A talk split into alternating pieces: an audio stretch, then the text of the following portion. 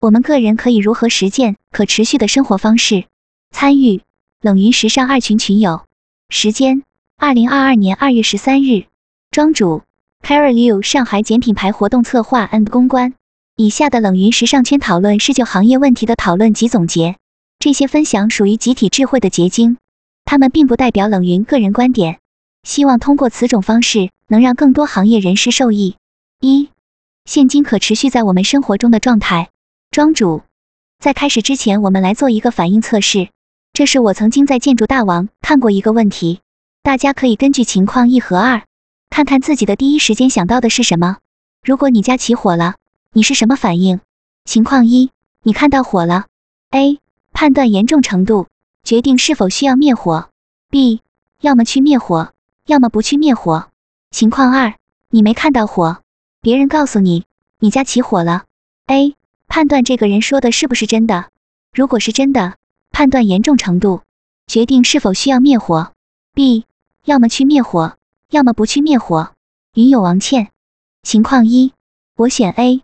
情况二，选 A。云友若三，情况二选 A。云友安根，我都选 A。庄主，接下来我想听听大家对可持续、永续、生态这些词的印象是什么？有什么看法？云有 Vincent 症，我的印象是持续性。云有安根，我的印象是绿色环保与可循环利用。庄主，我个人对这些问题的关注是因为疫情，我感觉是我们的行为导致的自然迭代。比如疫情爆发一个月之后，空气质量变得前所未有的好。云有安根，我在二零二零年做过一个关于牛仔裤供应链的调研学习，发现牛仔面料特别污染环境。我看到家里的旧衣服特别多，都是大学时候每次回家寄回来囤着，然后继续买造成的。之后我开始关注旧衣回收改造。云有若三，不光是牛仔面料，很多染色和印花工艺也很污染环境。现在市场上出现了很多刻字膜来代替印花，应该可以减轻一些污染。庄主，植物染是不是完全可以解决这个问题？我去过贵州，我感觉植物染和苗绣等工艺是被大厂抬高价格的。云有若三，植物染很贵，没有几家公司会选择。云友安根，第一家出现激光处理牛仔裤技术的公司是 Levi's。但去年我在上海时装周展会上也看到，国内已经有很多做激光处理牛仔裤的供应链，让我感觉我们国家的纺织行业很厉害。植物染的成本比较高，很难量产，目前都是纯手工染。牛仔裤的电缆应该是要用板蓝根染色，如果用植物染的话，板蓝根好像在植物染里属于比较贵的染料，但是我感觉植物染的衣服在云南还是很难卖的，很贵。云有若三。在云南植物染一缸大约收费多少钱？云有安根，我有一个做植物染的朋友，是我之前在集市上认识的，他自己做的手工植物染围巾都特别漂亮，套染了很多次，但是他们就感觉好多人不能理解为什么植物染要卖这么贵之类。庄主，手工耗时都很长，工艺费劲，特别是经过设计的。我之前认识一个朋友做文化推崇的朋友，他们当地的人做这些价格就还好。云有安根。价格我没有具体了解过。我之前找我一个大理的朋友给我染布，大概是八十块钱染一块三米的布。我今年找了一个在昆明做植物染的朋友给我染了一些旧衣服，大概三十五元一件。不过之后他说会按照每件的工艺来收费。云有 Vincent 正，植物染色颜色较少。云友安根，是的，植物染的颜色比较淡雅，有一些颜色还不太稳定，批量产的话比较容易出现色差。云友王倩。如果服装卖的太贵，国内消费者可能会不买单。云有若三，在杭州普通的染色都要收费三十元，环保染都是八十元起步。云有王倩，我认为草木染可以标准化，但是很难工业化。云有若三，是的，而且染色时对染色的人影响也不好。我们很多同事都说染色剂有毒，染色的人挣的是辛苦钱。云有安根，我之前自己也在家里做过一些植物染色实验。有艾草染、松木染、核桃皮染，还有其他的黄柏、莲子、石榴皮，我也试了一下。我的染媒剂用的是明矾和蓝矾。艾草染出来衣服有一种特别好闻的清香，松木颜色很漂亮，但是我后来听说不是很稳定，容易掉色。红色是植物染里比较不稳定的颜色。庄主，有次客户要求我们用环氧树脂做装置，我做了一个月后，昏倒在医院门口。我感觉就是吸多了毒气导致的。云有王倩，前面三个图是我们做的再生市集的装饰物，植物染的布是我做的，那个大象是绿岸创始人 Leo 的旧 T 恤，我用苏木染了以后剪下来的，表达了云南有大象、鲜花和海鸥。第三张的装饰牌也是用我自己的旧衣服做的植物染，吊带是艾草染色，还有几件核桃染和其他几种混染的在集市卖掉了。这两件是今年我那个专门做植物染的朋友给我做的植物染旧衣改造。上面那件衣服是我高中时候的牛仔衬衫，染之前已经发黄了，染了后像新的一样。我的好几件旧衣都被植物染拯救了。庄主，对于之前的问题，我来总结下我个人的想法。我认为永续是一种有古希腊哲学的浪漫感，艺术则是人类对永恒追求的载体。对于永恒来说，首先需要永续。然后到执行层面才是可持续，如何让更多人成为更好的人，生命才有希望，这是我认为的可持续。如果我们看待为人和人以外的事物，除开人创造的事物，我们称之为自然，而我们需要守护的，也就是我们无法创造的事物。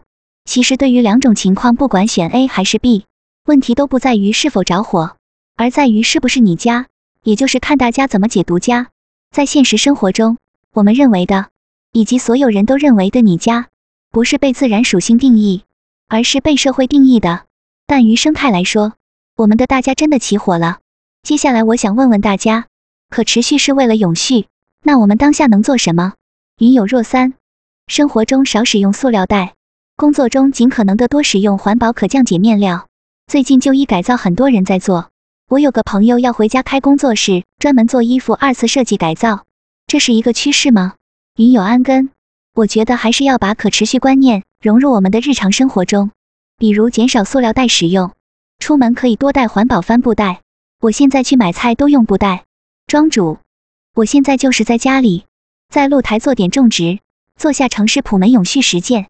但是遇上上海天气变化，我秋播的幼苗会一夜之间死掉，得等开春。云有 Vincent 正，帆布袋要环保，需要用废布来做。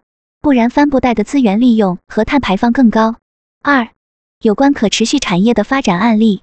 庄主，我之前有去丽江附近村子里的围岛农场，接触到了普门永续。不知道大家有没有了解普门永续？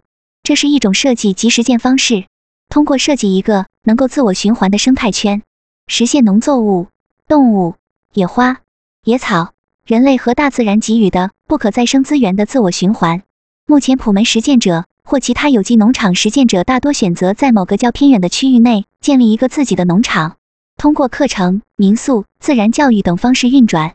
刚开始我去农场，也在某些层面上对这种方式抱有怀疑，比如这是否只是满足自我舒适区的实践，而并没有在践行普门的推广普及呢？但后来经过一些了解，我觉得实践者是通过选择相对来说比较好入手的地方开启实践，比如更偏的远的地方有较低的土地租金。良好的自然环境，较低的人力成本，附近村落人民传统的生活方式和他们对自然万物的崇拜与尊重。普门实践者或其他农业实践者，大概是在自己力所能及的范围内，先画出一个圈，慢慢扩大和蔓延圈的范围，就像农村包围城市战略。这是我现在的想法。后来我想在城市普门，在自己家阳台实践。我在家用做波卡西堆肥浇植物，并且味道不大。植物。关于波卡西堆肥的所有疑问，看这篇就够。云有若三，现在垃圾箱都没有干湿分离，这样厨房的湿垃圾就可以用来做花肥。庄主，我去云南过了一个月，在咖啡庄园里学习，那里生态环境很好，三百亩地由小凹子一家人打理。小凹子的咖啡树种植只在半山，保留山顶茶树，利用茶树给咖啡豆遮阴，部分混植其他树木，提高咖啡树的存活率。庄园有成熟的游学和自然教育课程，他们的自然教育也做得不错。云有安根，他们有用咖啡做一些循环利用之类的工作吗？庄主有，起码有机不打农药，虽然买肥料，因为需要量大，混植我觉得做得很好，多样性让咖啡豆口感更好。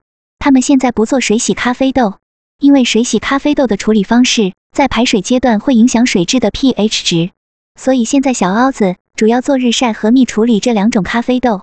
这是环境问题对小凹子庄园的种植方向带来的改变，也是社会制度和农业商业发展的直接影响。精品咖啡导向，这是之前的水洗池，现在都不用了，所以普门设计理论很完善。长期来看散养就行，只要保持生物多样性，减少人为参与即可。可持续生态设计课程普门永续 PDC 跨年招募。云友王倩，我感觉如果场地允许，小规模执行似乎是可行的。云友安根，畜牧业其实也会产生很多温室气体。之前看过一个纪录片，说一头牛一天要排出的二氧化碳很多，所以他们有人还在研究用菌丝做的素牛食品。云友王倩，国内做自然教育的也逐渐多起来，特别是接触大自然的需求。庄主，是的。也提供了蛮多就业岗位的，只是我一直在想，怎么可以让城市更关注起来？如果能有企业普及就好了，毕竟都是社会人，除了环境以外，任何领域的可持续都是健康的发展。云有安根，我认为自然教育很棒，从小孩开始教育最好。有时候大人很难改的习惯，小孩子回家还会教育家长。庄主，玩泥巴、捡树叶，孩子能从自然中学到这五点。云有王倩。这是不是属于城市化进程中的逆城市化的现象？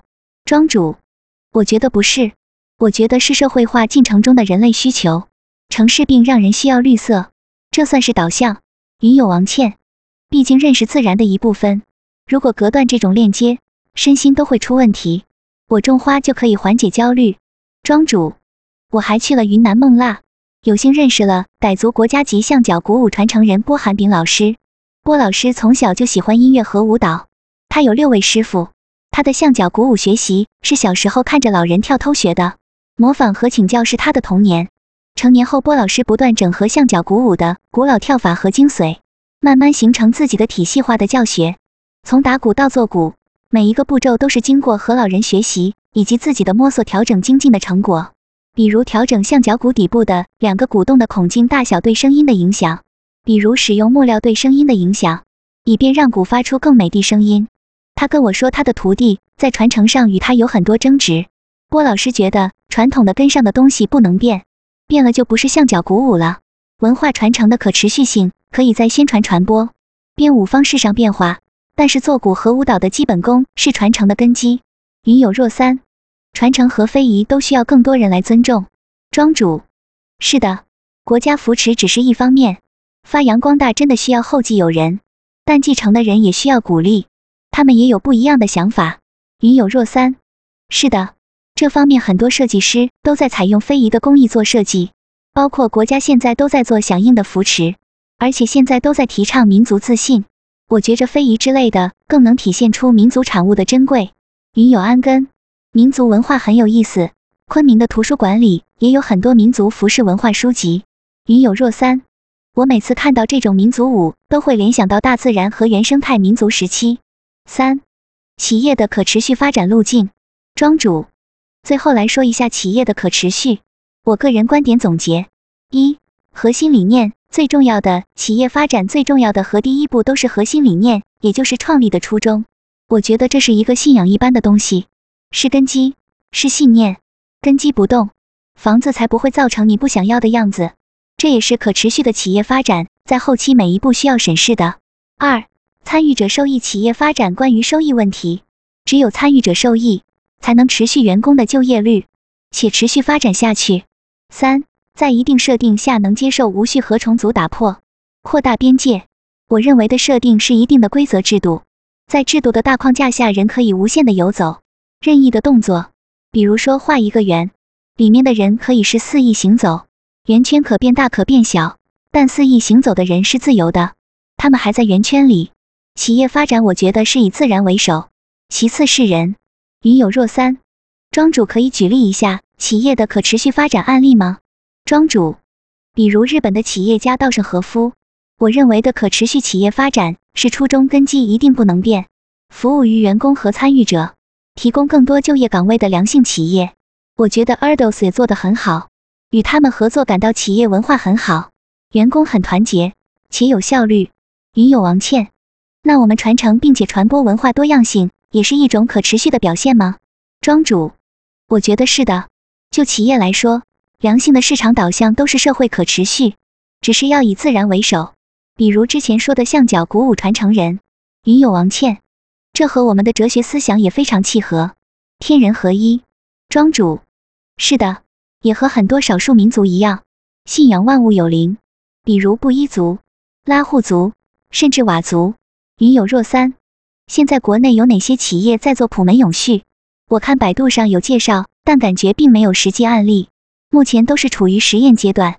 云有安根，我感觉可持续是一种延续和循环，文化的源源不断、代代相传也是一种延续。如果再把民族传承和环保联系起来，感觉更好。